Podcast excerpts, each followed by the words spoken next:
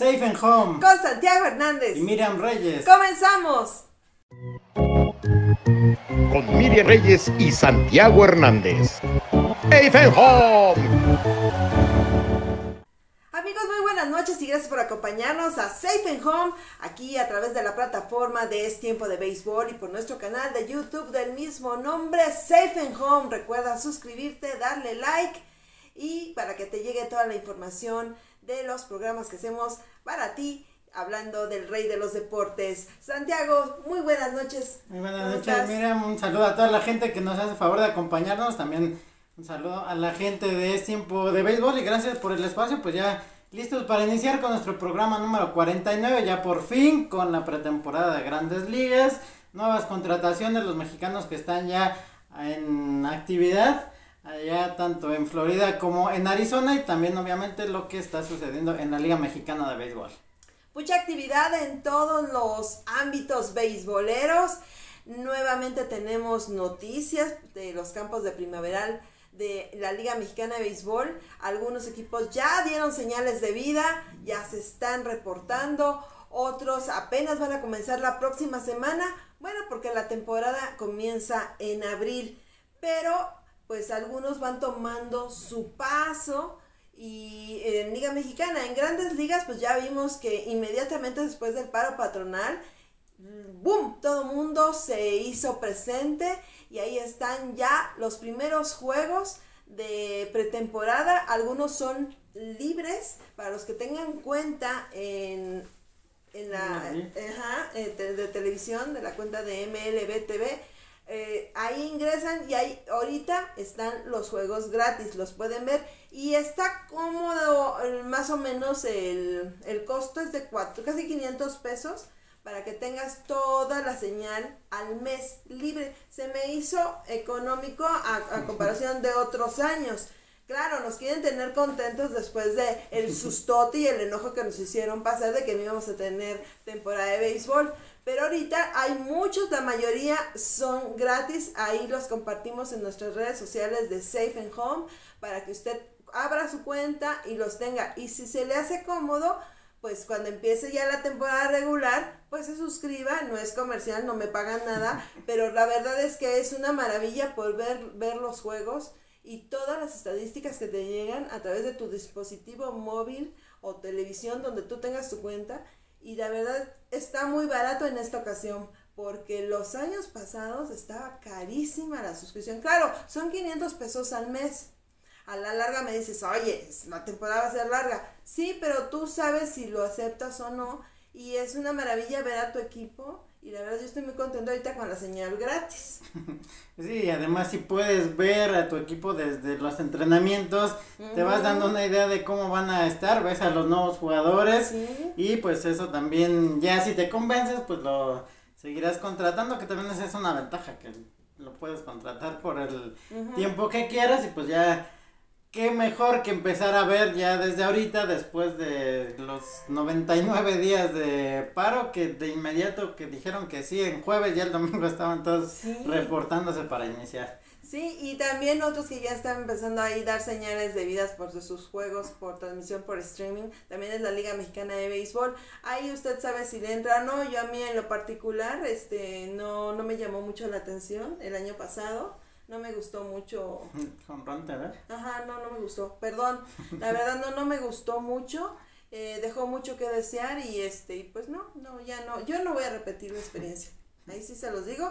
Este, pero afortunadamente regresaron algunos juegos vía Facebook y ahí pudimos ver al, otras plazas, no solamente la Liga Mexicana en, en Ciudad de México, porque pues Diablos con su Diablo TV, eh, que tiene varias plataformas, no solamente en espacios eh, de internet, en redes sociales, sino también en TV abierta.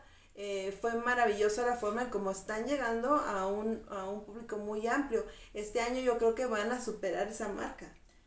Esperemos que este año pasen más juegos en vivo, que no alteren tanto la programación, porque ese fue uno de los grandes detalles para que mucha gente no lo siguiera. ¿sí? o 21, algo así. Que te decían que a las 7 de la noche en vivo y no sé qué, ya a las 11 si bien te va, este, te lo estaban pasando, pero sí, además, pues el equipo de Diablos es el único que transmite en vivo, el único que no está con la misma casa productora que pues ahí después de algunos años de experiencia pues siguen tratando de corregir algunas cosas. Sí se ha logrado mejorar pero también de repente hay fallas que es lo que la liga no quiere para poder ampliar más todavía esa plataforma para que llegue a más gente. Y pues también ellos si lo quieres contratar por un mes si te convences ya le sigues pero ya depende, y está, está ahí más o menos al, alcance de, las, de los bolsillos de algunas personas, otros mejor dicen no.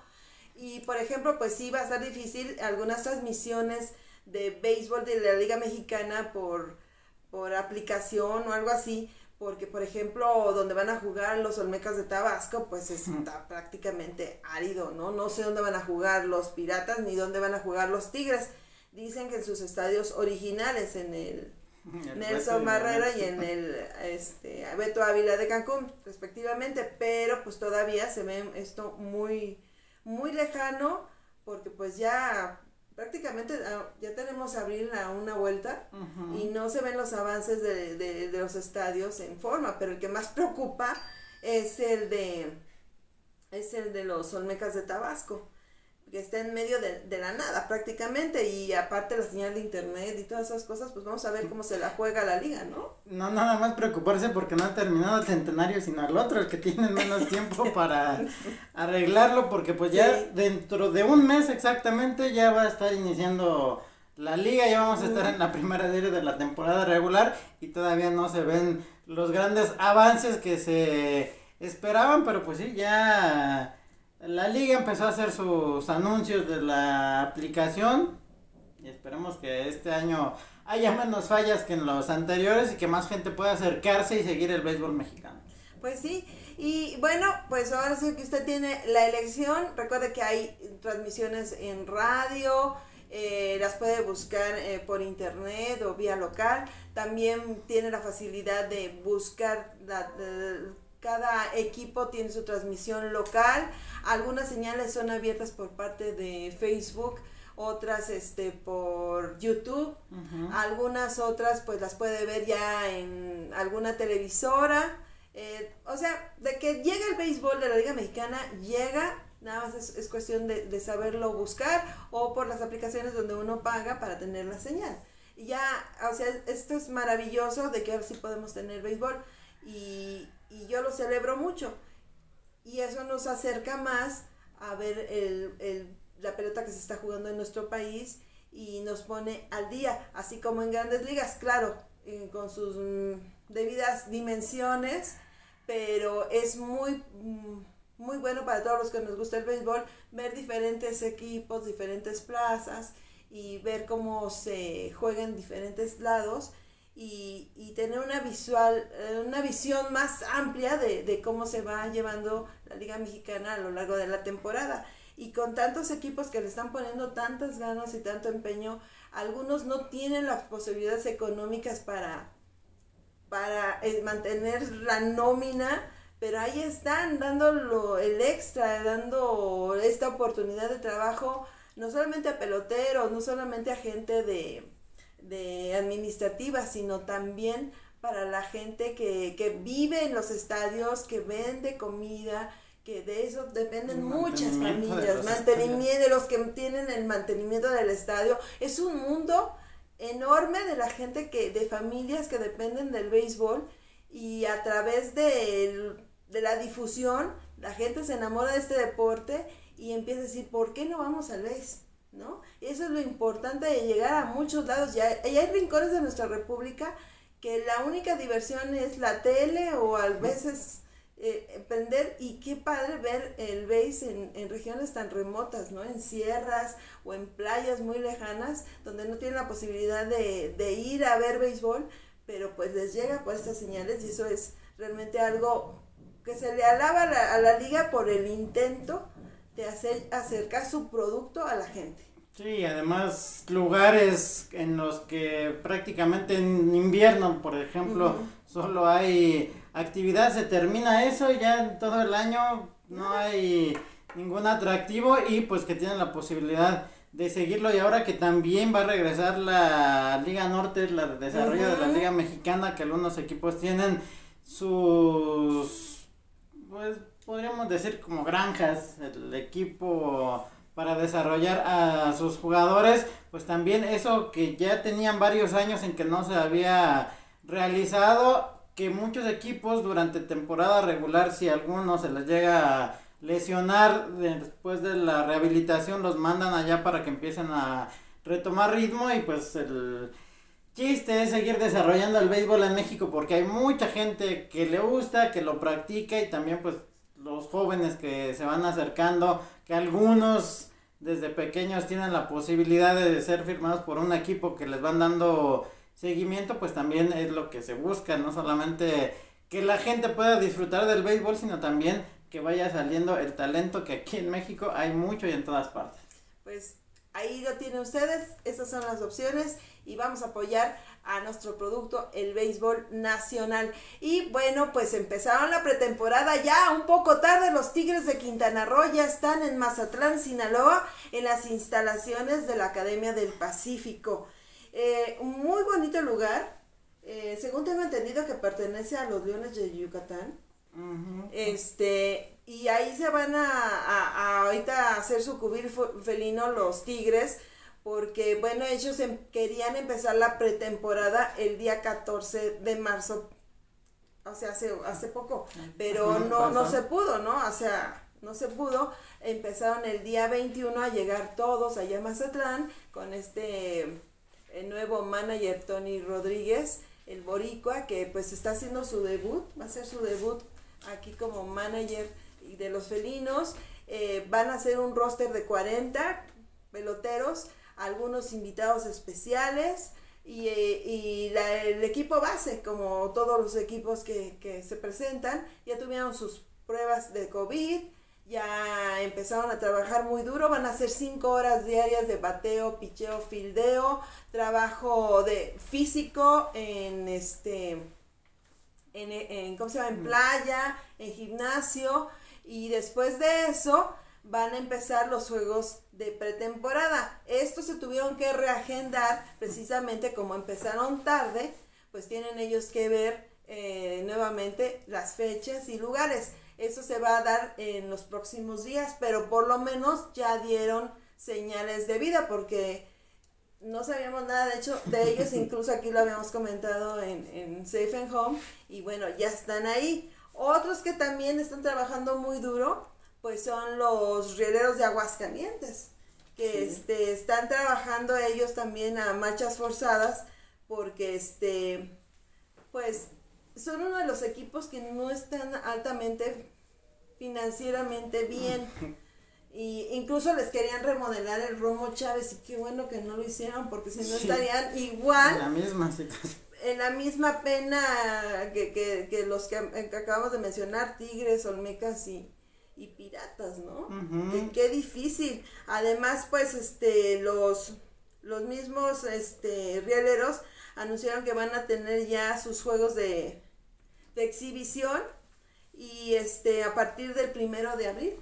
Sí, ya también iniciando, apenas tienen unos días de que ellos comenzaron, que se van a estar enfrentando en la mayoría de esos juegos de exhibición en Jalisco contra los mariachis también estarán viajando a Durango, estarán en esa misma zona y pues también tratando de llevar más gente que en Aguascalientes pues también es de las zonas que hay muchos campos de béisbol, muchos aficionados y rieleros que cada año es de los que más sufren con aquello del presupuesto de pagar la nómina de los problemas que tuvieron el año anterior de vestidor que poco a poco los han ido tratando de solucionar que hace unos años tenían a Saúl Soto, al Jesse Castillo, que trajeron jugadores con experiencia en grandes ligas y que se quedaban en la orilla de llegar a los playoffs, que la única vez que llegaron les tocó contra los Toros de Tijuana, ya se me acuerdo porque me tocó narrarla también, pero Rieleros, siempre sus aficionados, tal vez no lleno total, pero toda la temporada están ahí respaldando al equipo y pues sí han tenido que sufrir algunos cambios, que se hablaba incluso de que los querían vender, que no había ya iniciativa privada que quisiera invertir en equipo, que por eso precisamente se deshicieron de algunos jugadores importantes, pero pues ya ahora afortunadamente por lo que hemos sabido de ellos, pues ya están preparándose para la pretemporada, que incluso creo que van a estar jugando acá por Puebla. En Puebla contra Mariachis. Ajá.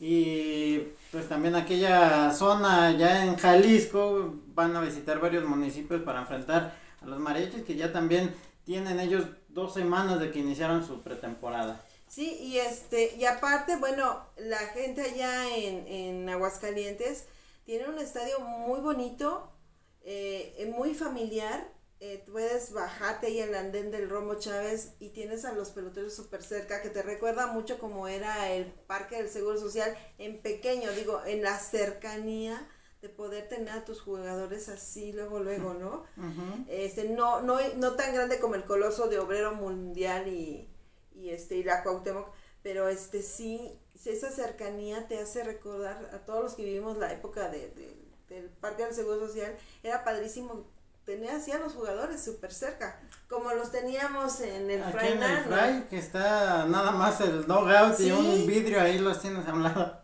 Sí, o sea, eso te hace sentir cerca la, la, al jugador y, y eso también al jugador le gusta porque siente tu aplauso o tu, tu alegría o tu enojo, pero ellos te lo reciben muy bien y además es un estadio que la gente nada más va cuando hay inauguración y después se olvidan, pues hay que apoyar al talento, hay que apoyar a nuestros peloteros y sobre todo allá en Aguas, que es un lugar maravilloso para poder disfrutar el béisbol. Y bueno, pues ellos van a tener sus juegos de exhibición, ahí en nuestras redes sociales están los días para que usted lo agende y disfrute de los generales de Durango y de los mariachis, que es un, es un equipo que promete, en su segundo año en la Liga Mexicana de Béisbol, ellos andan muy metidos acá en Arandas este, y, y eh, en el Bajío sobre todo, y es un equipo que promete y va a estar muy bien los, también los los este los de Durango. Eh, generales, también están armando muy buen equipo eh sorprendente agradablemente para todos estamos viendo que va a ser un equipo muy competitivo y ya era hora para la gente no sí que desde su primera temporada en Liga Mexicana Generales ha tenido buenos jugadores que ya otros equipos no les daban el espacio que ya muchos estaban pasando a hacer banca la mayor parte de la temporada, pero que llegaron a Durango también, que fue parte de la directiva Miguel Ojeda, que también les dio oportunidad a jugadores jóvenes que han ido desarrollando, claro, no tienen tampoco el gran presupuesto como otros equipos, pero sí la gente también se identificó desde la primera temporada. Con este equipo, los ha ido siguiendo. Ya hace un mes, mes y medio que empezaron a anunciar sus nuevos jugadores, pues sí, la verdad están armando un equipo que yo creo que va a dar muy buenas series y pues ahora que se va a tener la oportunidad de verlos allá en esta zona, pues que aprovechen también los aficionados para ir conociendo los nuevos jugadores que van llegando también porque algunos pues van a, su primera temporada apenas en Liga Mexicana. Sí, y otros que también están trabajando muy fuerte es el Águila de Veracruz. Ellos andan allá por la zona de Nuevo León y este en, en el campo hundido de la Universidad Autónoma de Nueva León, de Nuevo León, y están trabajando y está un hombre muy importante que es Jorge Chato Vázquez.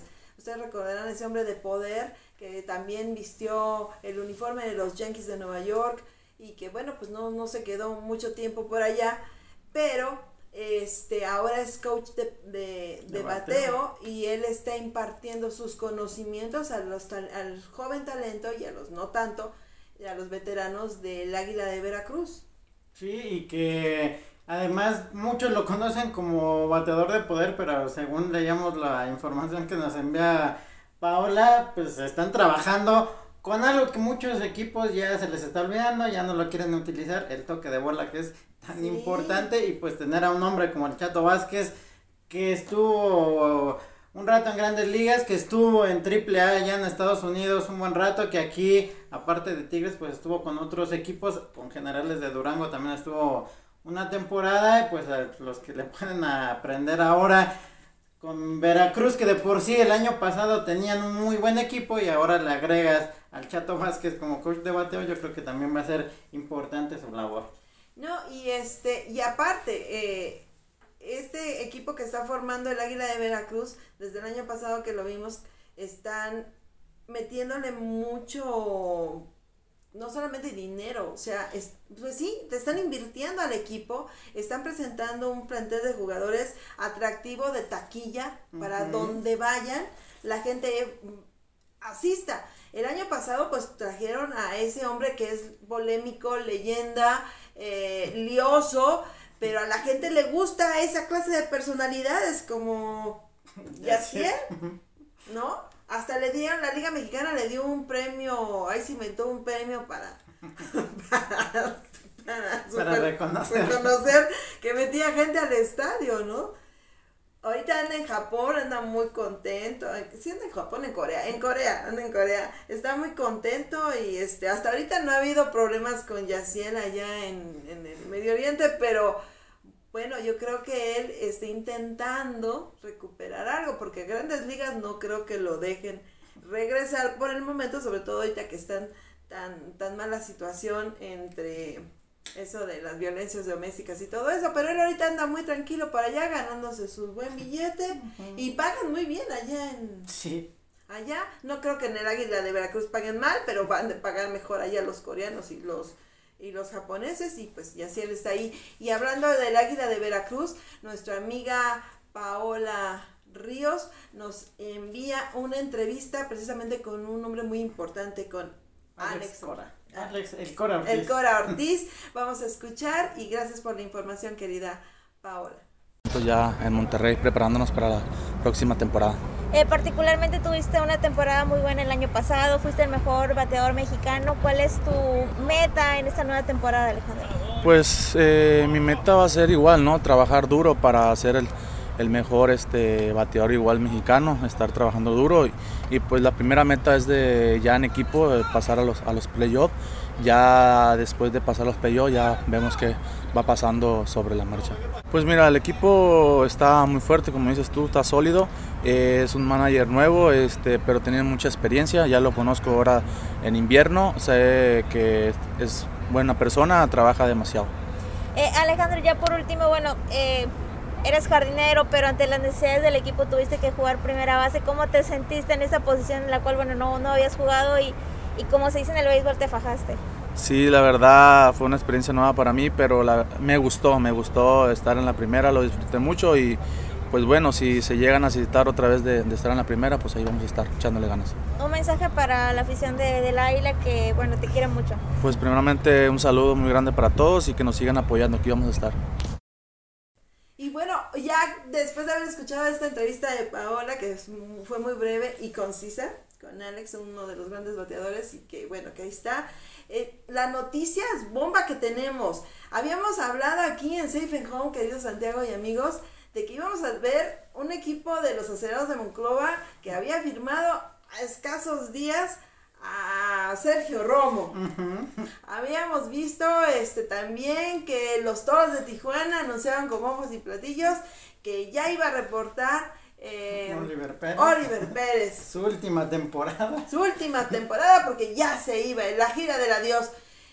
¿Y qué pasó, querido Santiago? Pues Oliver Pérez, que firmó un año con los Diamantes de Arizona, contrato de ligas menores con invitación a los campos de entrenamiento, ya anda por allá en Arizona buscando su temporada número 23 ya en las grandes ligas, que como lo vimos el año pasado, como trabajó con los Toros de Tijuana, yo creo que una o dos temporadas le quedarán más, olvídense de eso de la gira del adiós de Oliver, que ya iba a ser su última en México en el verano, y también la próxima con los tomateros de Culiacán, pues ya está ya con los diamantes, que esperemos que eso ayude a mejorar el picho que ha sufrido bastante el equipo de Arizona, pero pues ya veremos probablemente y ojalá a Oliver Pérez una vez más en el mejor béisbol del mundo. Y así será porque es un brazo muy efectivo, es un hombre muy disciplinado y eso es lo que le ha ayudado a tener esta carrera tan longeva. Es el único mexicano con más años en grandes ligas. Llevan a sumar 20 años, en el, o sea, jugando profesionalmente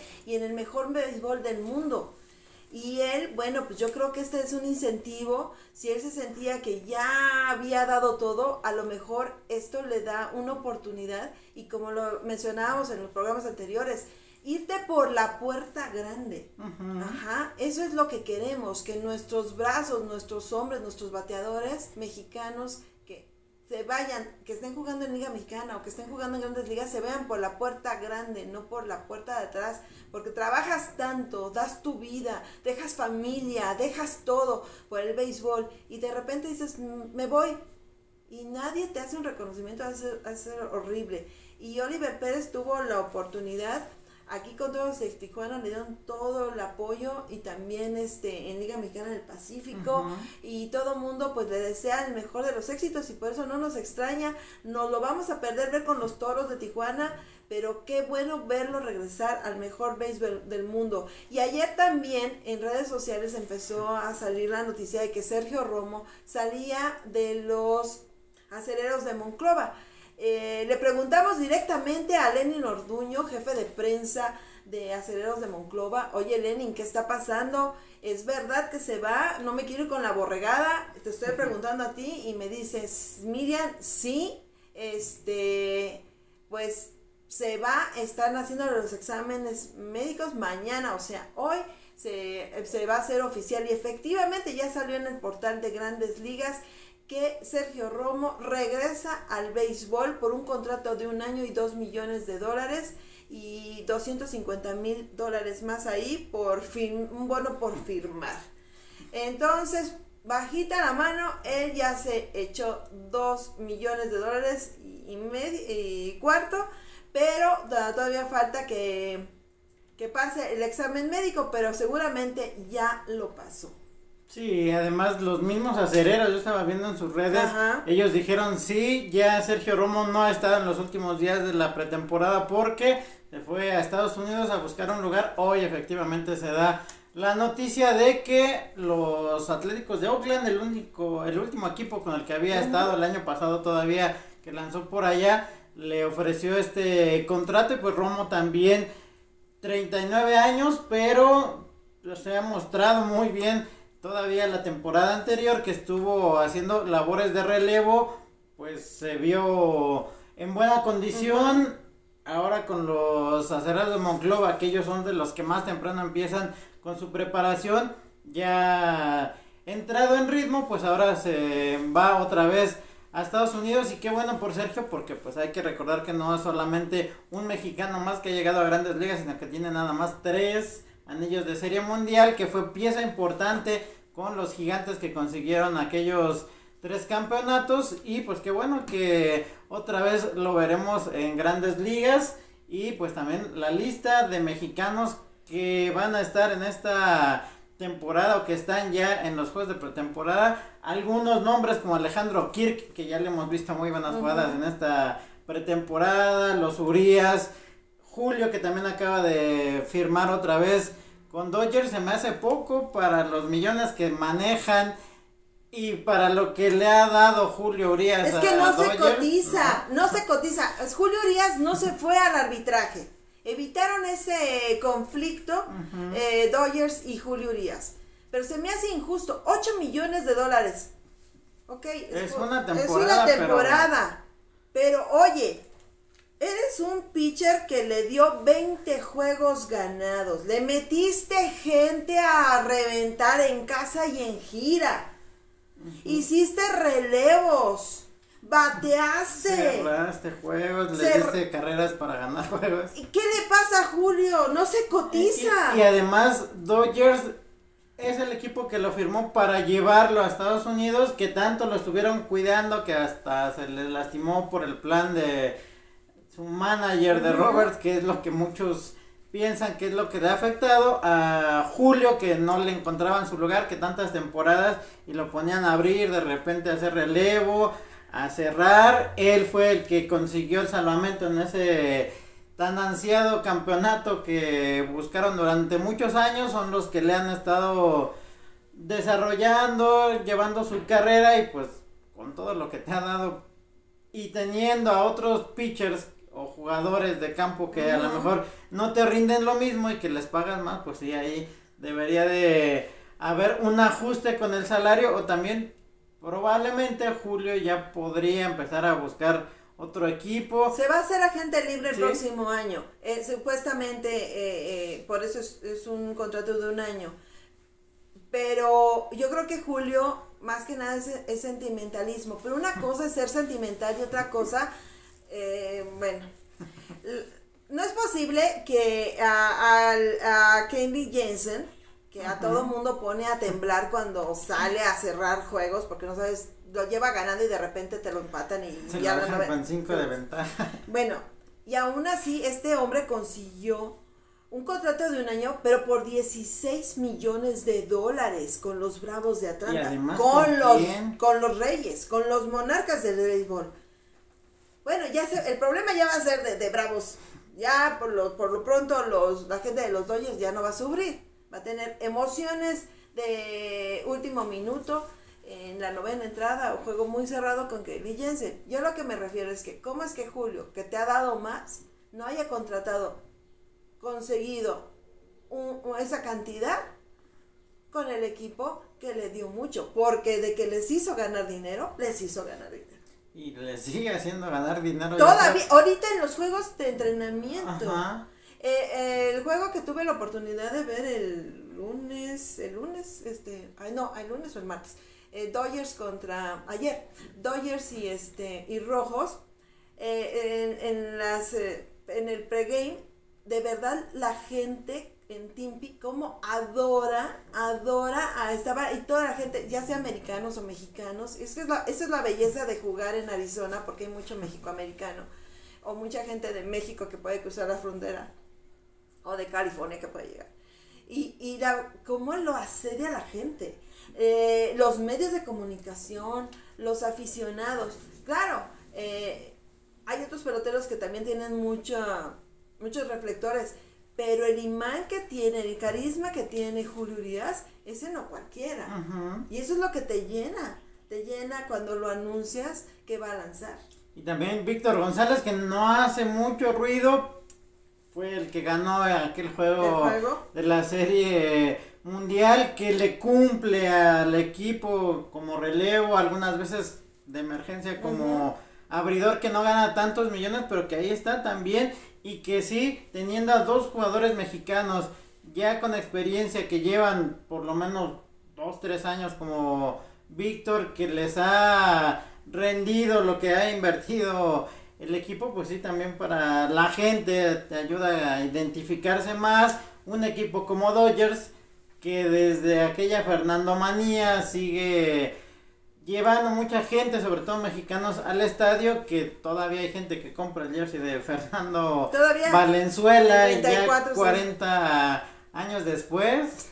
Y Julio a lo que representa actualmente, que sí, que incluso muchos periodistas de allá de Estados Unidos no han estado de acuerdo en que sus números le daban para ganar mejores premios, para ganar más, pero pues Julio ahí sigue con Dodgers una temporada más y también lo que Dodgers ha gastado para esta temporada llevarse a Freddie Freeman, el símbolo de los Bravos de Atlanta. Lo aplaudieron. ¿eh? Eso sí duele que se lo lleve Dodgers, un jugador símbolo que se identifica con la gente, que muchos también fuera de Estados Unidos les gusta la manera de jugar de Freddy que fue tan importante en la serie mundial y ahora pues lo cambian por Kenley Jansen. Cierto que faltaba reforzar un poco más el picheo, pero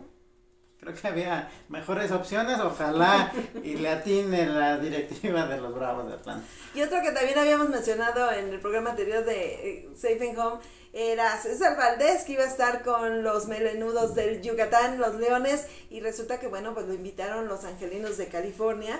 y pues ya tuvo, ya tuvo acción, ya debutó, ya debutó eh, y este trabajó dos entradas, no permitió carreras, dos hits y un ponche y la verdad pues este pues está buscando quedarse, o sea no solamente tomarse la, la tacita de café, sino toda la jarra.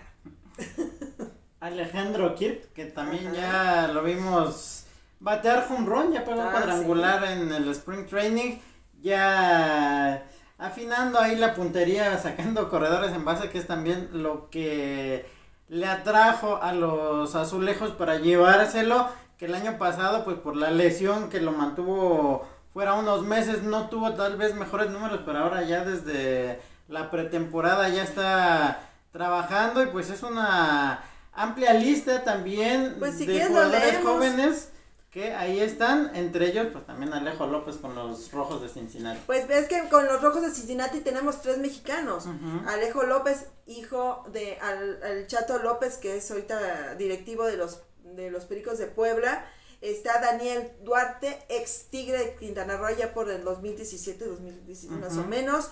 Que este, yo todavía estaba dudosa de que si era él o no porque ahora se ve más corpulento, ¿no? Este pitcher. Y, Luis, Luis César, ex Yankee de Nueva York, que desde el año pasado está militando con, con Cincinnati y que también ayer este, llegó ah, sin arbitraje contra este, con Cincinnati por un millón ochocientos mil dólares por un año. Y también con San Diego, Adrián Martínez, con los Bravos de Atlanta, Alan Rangel, Alejandro Kirk con los azulejos, está Alex Verdugo, que pues él es de los indiscutibles con los Medias Rojas, Oliver Pérez, que ya decíamos que va a buscar su temporada 23 eh, en grandes ligas, Andrés Muñoz con Seattle, César Salazar con los Astros, Efraín Contreras también con San Diego, Gerardo Carrillo con los Nacionales, que no es uno de los equipos que tenga tantos jugadores mexicanos, pero pues que también en su historia, cuando fue su primera de Washington como Nacionales, tenían Albini Castilla, Esteban Quiroz, el Pony, que mm, regresa a buscar un lugar que lo vimos lucir, como lo conocemos en el invierno, también José Urquidi, obviamente, que es de los jugadores importantes para Houston y Jonathan Aranda, que también lleva varias temporadas buscando un lugar, ahora está en el playoff. Isaac Paredes, que lo subieron y lo bajaron y lo volvieron a subir con los Tigres. Humberto Castellanos también con los Diamantes y Giovanni Gallegos, que también otra vez estará con los Cardenales de San Luis.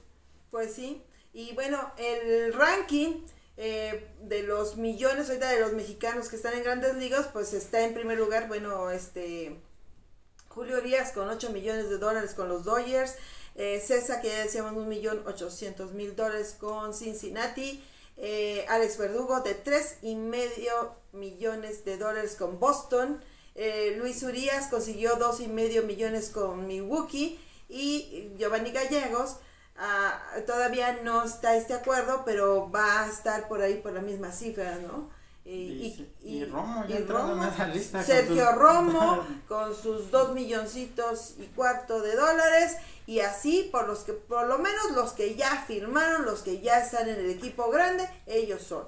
Y felicidades. Sí, también está Luis González, otro más con San Francisco, los Urias, Manny Bañuelos con los Yankees, Philip Evans, que pues es de los México norteamericanos, Tony Santillán también con los Rojos, Manuel Rodríguez, que pues ella debutó con los Cachorros de Chicago, Ramón Urias, Roberto Ramos, Víctor Arano con los Bravos, Víctor González obviamente con Dodgers, Alfonso Rivas y Miguel Aguilar, que Aguilar y Castellanos pues debutaron la temporada anterior y los dos ya consiguieron por lo menos una victoria en grandes ligas. Y esto es, pues son varios, varios muchachos, ¿cuántos son en total? Este, Son... Seis, como treinta. Sí, es que qué bueno. Y ya empezamos a ver no solamente pitchers, ya estamos viendo jugadores de cuadro, no solo los Urias. Sí, eso es importante porque en México últimamente lo único que, que, que mandaba era brazos y brazos y brazos. Eran pocos los peloteros que, que jugaban, ya sea en el field, outfield, y esto es muy bueno para nosotros. Claro, no es nada, 30 peloteros no es nada a comparación de los 300 y 400 que mandan Dominicana y que manda Venezuela. y que además, pues la mayoría de ellos se han ido desarrollando, que los firmó algún equipo de Liga Mexicana. Ahora, por ejemplo, como Toros de Tijuana, como los Leones de Yucatán, que tienen sus academias, que empiezan a firmar también a jugadores. Diablos que lleva cinco en lo que llevamos del año, en dos meses ya firmados con equipos importantes de grandes ligas. Y sí, como mencionas, ya no solamente son pitchers, ahora desde hace algunos años con Sebastián Valle, por ejemplo, con Jorge Carrillo como catchers, ahora Alex Kirk, que es el que ha podido debutar y que pues fue bien recibido por la afición de Toronto, por el equipo, que le han dado el respaldo en esa lesión que tuvo que lo mantuvo fuera como mes y medio, que pudo regresar y que ahora pues ya está casi al 100%, igual que el equipo listo, los Urias que pueden jugar tercera, short, segunda y que lo hacen de muy buena forma y también pues el resto de jugadores que van abriéndose camino en las grandes ligas como el caso de Miguel Ojeda Jr. que también pues dice que sí pesa el apellido pero pues que su papá siempre ha estado ahí para apoyarlo, él quiere hacerse su propio nombre y la verdad que da gusto ver que jugadores cada vez más jóvenes se estén yendo por lo menos a buscar lugar en las sucursales y a seguirse desarrollando tanto en las academias en Dominicana como en Estados Unidos. Pues para nosotros suena excelente y ojalá se sigan exportando más. Y con todos estos muchachitos que antes de cuando estaba el paro patronal ya ves que se firmaron varios peloteros muy jóvenes de 17 15 años. O sea son son chamaquitos que van a llegar y, y que van a tener esta preparación. Y sobre todo eso no de que tengan el apoyo del equipo que los lanzó eh, y de la familia, porque es bien difícil llegar a, sucursales y sobre todo que te firmen. Y, me da gusto que ya no haya esta inter...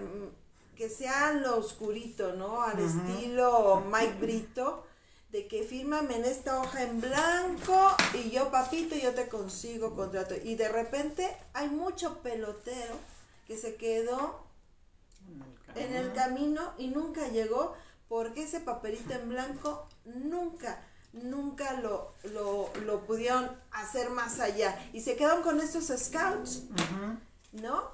Con estos mercenarios, perdón, son unos mercenarios porque ellos son los que se quedaban. Pregunten, ok, Mike Brito dicen que Mike Brito descubrió a, Fernando Valenzuela, pero no, bueno, ok, él fue el que lo firmó, lo firmó para los Dodgers, ok, pero no lo descubrió.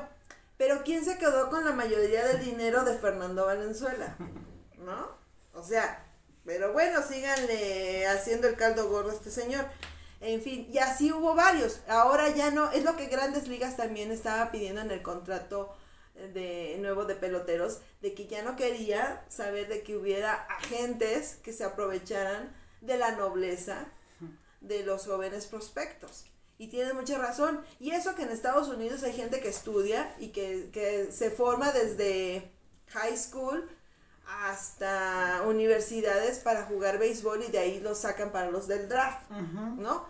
O sea, son muchachos que se supone que tienen un poco mayor de estudios, pero aquí en México hay muchachitos que los ven en campos llaneros en, en nuestro país, los firman y ni siquiera han terminado la primaria ni la secundaria tienen. Sí, que allá en Estados Unidos la mayoría tienen una carrera y que son los que ganan millones y que ya cuando se retiran se administran mejor y que pues pueden hacer incluso ellos su propio negocio y sí, eso que sigue pasando todavía en México que ahora ya en las academias se les trata de ah, inculcar. inculcar que sigan estudiando, se les dan clases ahí mismo para que ellos pues no se dejen llevar tan fácil, que no confíen en personas, que también es lo que se ha querido hacer, eliminar esos intermediarios, porque pues si los agentes yo te firmo, pero me das el 45%, pues, pues no, o más, o me das el 55, ¿no? O me das el 55,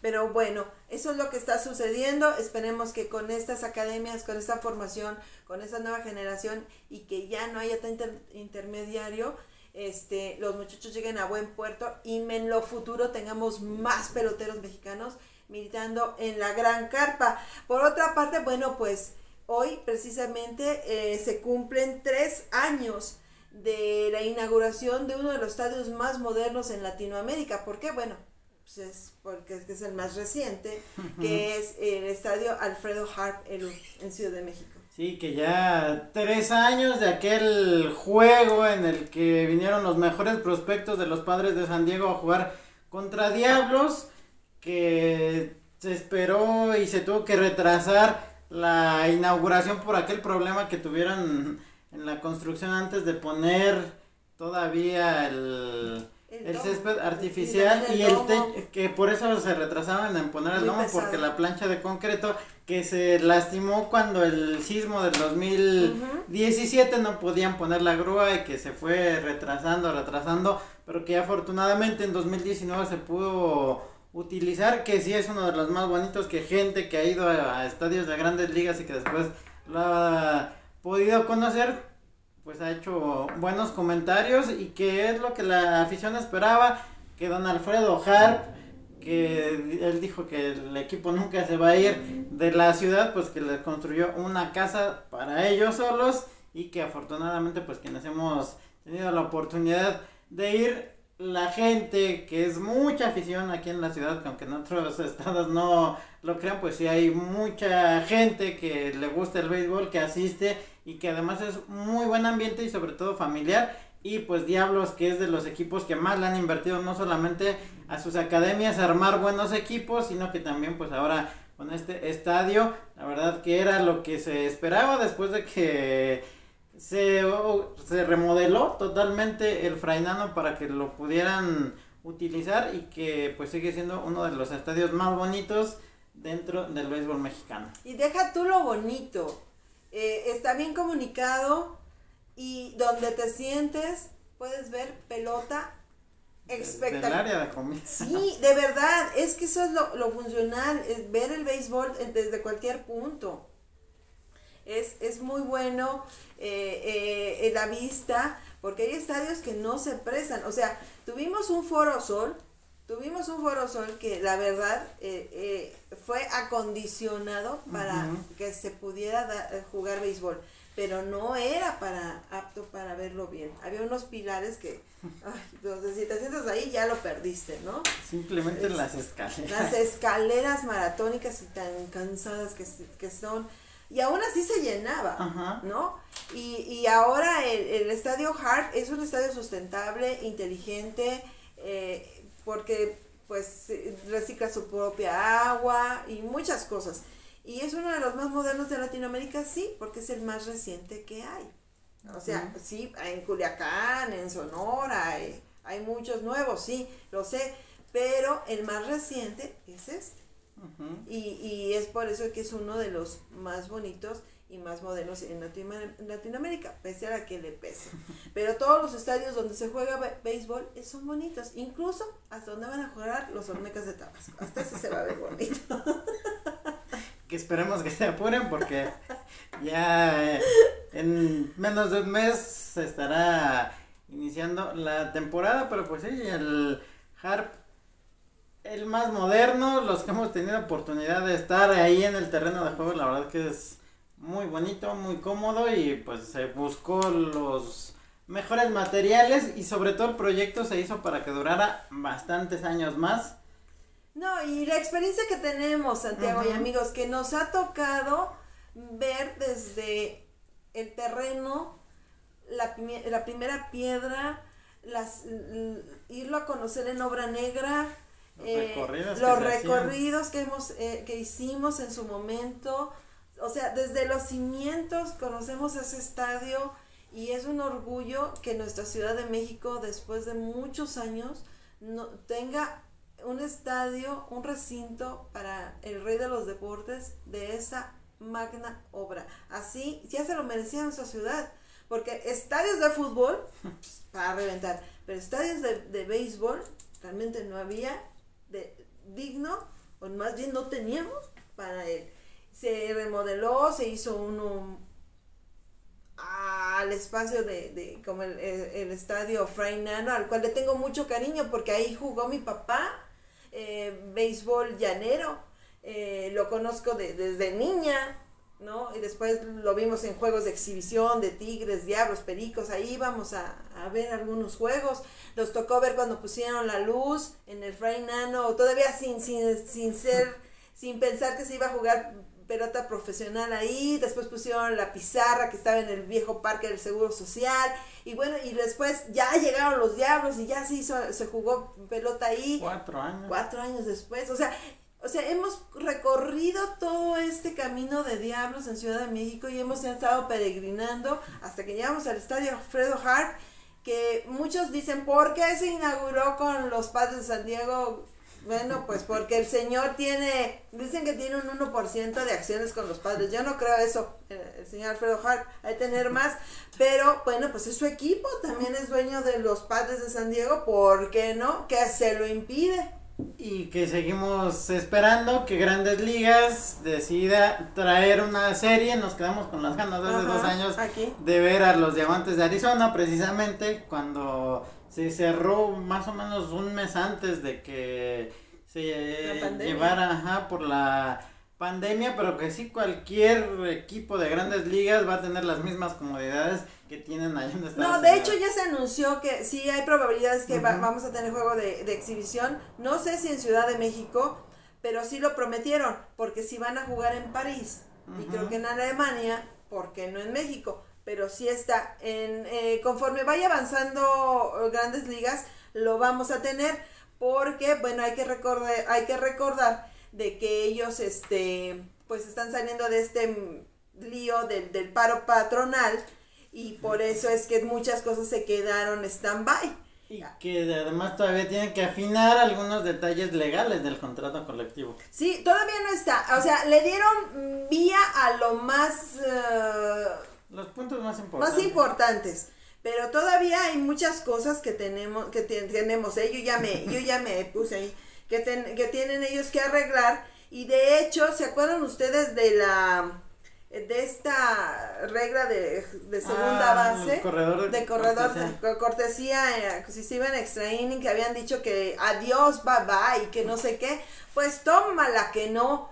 Que resulta que dicen que los managers pidieron que se retomara esta regla. Te guste o no, va a regresar esta regla Ajá. en la temporada 2022 en Grandes Ligas. Y que, como lo hemos comentado, esa regla originalmente es de la Confederación Mundial de Béisbol que se aplicaba por eso en, el, ajá, en, en el Clásico Mundial porque es regulado por la Confederación Mundial porque ellos en sus torneos son a veces de 4 o 5 juegos al día en el mismo campo y entonces lo que tratan es de agilizarlo, te ponen a un corredor para que lo aprovechen, cosa que en grandes ligas por eso no les gusta porque ya muchos van por el batazo largo, ya se están olvidando del toque de bola, de mover a tus corredores, lo pueden dejar ahí echando raíces media hora en la entrada y no lo van a hacer avanzar. Y pues sí, que los managers lo hayan pedido es lo que a mí me sorprende porque muchos de ellos es de lo que se estaban quejando, pero pues si lo sabes aprovechar puede resultar precisamente en lo que fue creada esa regla para lo que la hicieron y también pues lo que ha buscado grandes ligas que también es agilizarlo. Si los mismos equipos no aprovechan esa ventaja que les estás dando pues de nada te va a servir si lo sigues poniendo o si te vas a un juego de 20 entradas bueno, pues ellos dicen que sí lo van a, lo van a, meter nuevamente esta regla para esta temporada 2022 porque hubo 78 juegos que se definieron en extra innings durante la campaña 2020, abreviada por la pandemia. Los más largos de entradas fueron un par de encuentros de 13 innings en Houston, en Houston ganados por los Dodgers de Los Ángeles el 29 de julio y Oakland el 7 de agosto. En cada temporada previa, desde el 1901, se había registrado al menos un juego de 15 innings o más largos. Hubo 233 juegos de innings extra el año pasado. El más largo fue la victoria de los Dodgers de Los Ángeles en la casa de los Padres de San Diego el 25 de agosto en 16 episodios. La modificación para el 2020-21 abrevió los dobles, las dobles carteleras en encuentros de 7 innings y que no van a continuar este 2022 porque van a ser ya a 90 a 90 entradas, a 9 entradas, Bueno, antes así era. Sí, lo que se quiere En los inicios, en los inicios del béisbol así era. Ah, sí, tenía, O sea, no estoy mintiendo. Ganaba el que anotaba primero 21 carreras. Sí. No importa cuántas entradas se llevaran, pero el que anotara 21 es el que ganaba. Pues más o menos así. Eh, bueno, entonces por eso es que están diciendo, es que si nos vamos muy lejos. Y luego al señor Manfred, que no le gusta el mitote, pues dijo, no, ¿saben qué? Vamos a cortar el tiempo. Aunque ya sabemos, sabemos que cuando tú vas al béisbol, no llevas reloj. Bueno, él sí, pero yo no. No llevas reloj porque el, el, el tiempo no existe en el béisbol. Bien dice la frase, el béisbol sabes a qué empieza, pero nunca, nunca termina. Como el amor. Entonces eso es lo que dicen. Bueno, pues así están las cosas. Mucha gente estaba enojada, molesta, porque dicen, pero es que ya la habían eliminado, que no sé qué. Bueno, pues ya a esto salió ayer y ya hoy oficialmente las grandes ligas lo está presentando. Entre otras, eh, están viendo los dueños si la aceptan o no pero pues parece ser que ya es un sí. Y además que ahora con el nuevo contrato, pues ya Manfred no tendrá que anunciarles un año antes para poder hacer algún cambio de regla. Ahora el comité que platicamos la semana pasada entre jugadores, entre gente de la oficina y entre representantes de los umpires, pues ya agiliza un poco más, pero pues el béisbol que de alguna forma tiene que evolucionar para seguir llevando aficionados a los estadios, pues ahora con estos cambios que a muchos no les gustaron, pero pues, insisto, si lo sabes aplicar y aprovechas esa ventaja que las mismas reglas te están dando, puedes acabar tus juegos más rápido. Y bueno, si se llegan a dar esas reglas y las aplican y y ven que funciona, pues a lo mejor se queda, pero y si no, pues igual el próximo año dicen, pues no, porque así son estas cosas. Es como el bateador designado en la Liga Nacional en la pandemia, en el 2020, querían cuidar más a sus pitchers, pues ahora ya, se, quedó eh, definitivamente ya para las dos ligas. A mí no me gusta, pero bueno, si voy a tener béisbol y si con la regla de segunda base voy a tener béisbol, y se va a cuidar un poco más la integridad y salud de los peloteros y todo eso, bueno, pues, pues, más sí lo acepto. Peor es no tener béisbol. ¿Sí?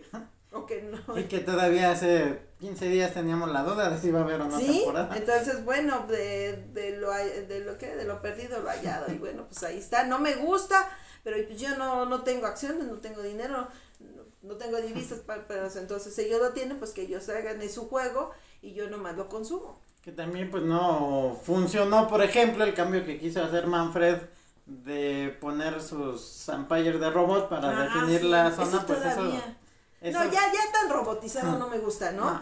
Y le quitas el factor humano, porque el béisbol es eso, es humano, es un deporte de no mucho contacto, es de apreciación, entonces le quitas lo poco que lo hace pues, y que además durante las transmisiones sí es interesante ver las gráficas de la tendencia de un pitcher en qué zona te lanza más, la velocidad, pero ya estando ahí pues el trabajo de los umpires que llevan más de 100 años desarrollándolo, que ellos también tienen su pretemporada para irse preparando y que de repente los quieran quitar así pues no, y además pues es uno de los atractivos del béisbol, que no cualquiera se mete como umpire y que pues sí hay algunos como Joe West, que es yo creo que el más conocido del béisbol de las grandes ligas, que pues no solamente era uno de los mejores haciendo su trabajo, sino también carismático y que la gente lo seguía también en su larga carrera.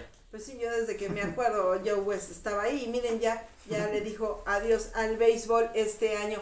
Y bueno, pues agradecemos mucho el favor de su atención. Recuerda que estamos en Safe and Home. Nos puede eh, ver nuevamente en nuestro canal de YouTube Safe and Home. Eh, también lo subimos a nuestras redes sociales. Si puedes, suscríbese, denos like ahí en YouTube. Y también nos pueden escuchar en Spotify y pues obviamente seguirnos ahí en YouTube donde pueden ver todos desde el primer programa cada semana. Y bueno, pues estamos todavía en nuestro mes de aniversario en Safe Episode. Y también síganos en TikTok. Ya estamos haciendo TikTokeros acá. Y nos está yendo muy bien. Gracias de verdad por el favor de su atención. Gracias al tiempo que nos da el tiempo, de, béisbol. Donde también tienen su programa Pega de Hit. También, ay, y felicitamos también a nuestros amigos de Marcador Final que hoy cumplen 20 años al aire. Y pues, y el próximo 28, el próximo 28 de marzo es el aniversario de A 90 Pies de nuestros amigos eh, Gustavo Torrero, Manolo Caloca, Javier Figueroa, Mr. Enrique Kerlegan, que gran programa que lunes a lunes están haciendo y hablando del rey de los deportes en radio tradicional. Bueno, pues felicidades a nuestros queridos compañeros. Santiago. Pues aquí nos vemos la próxima semana para seguir hablando de lo más importante en el mundo del rey de los deportes. Esto fue Safe and Home. Que tengan muy buenas y béisbol las noches. Nos vemos la próxima semana. Gracias.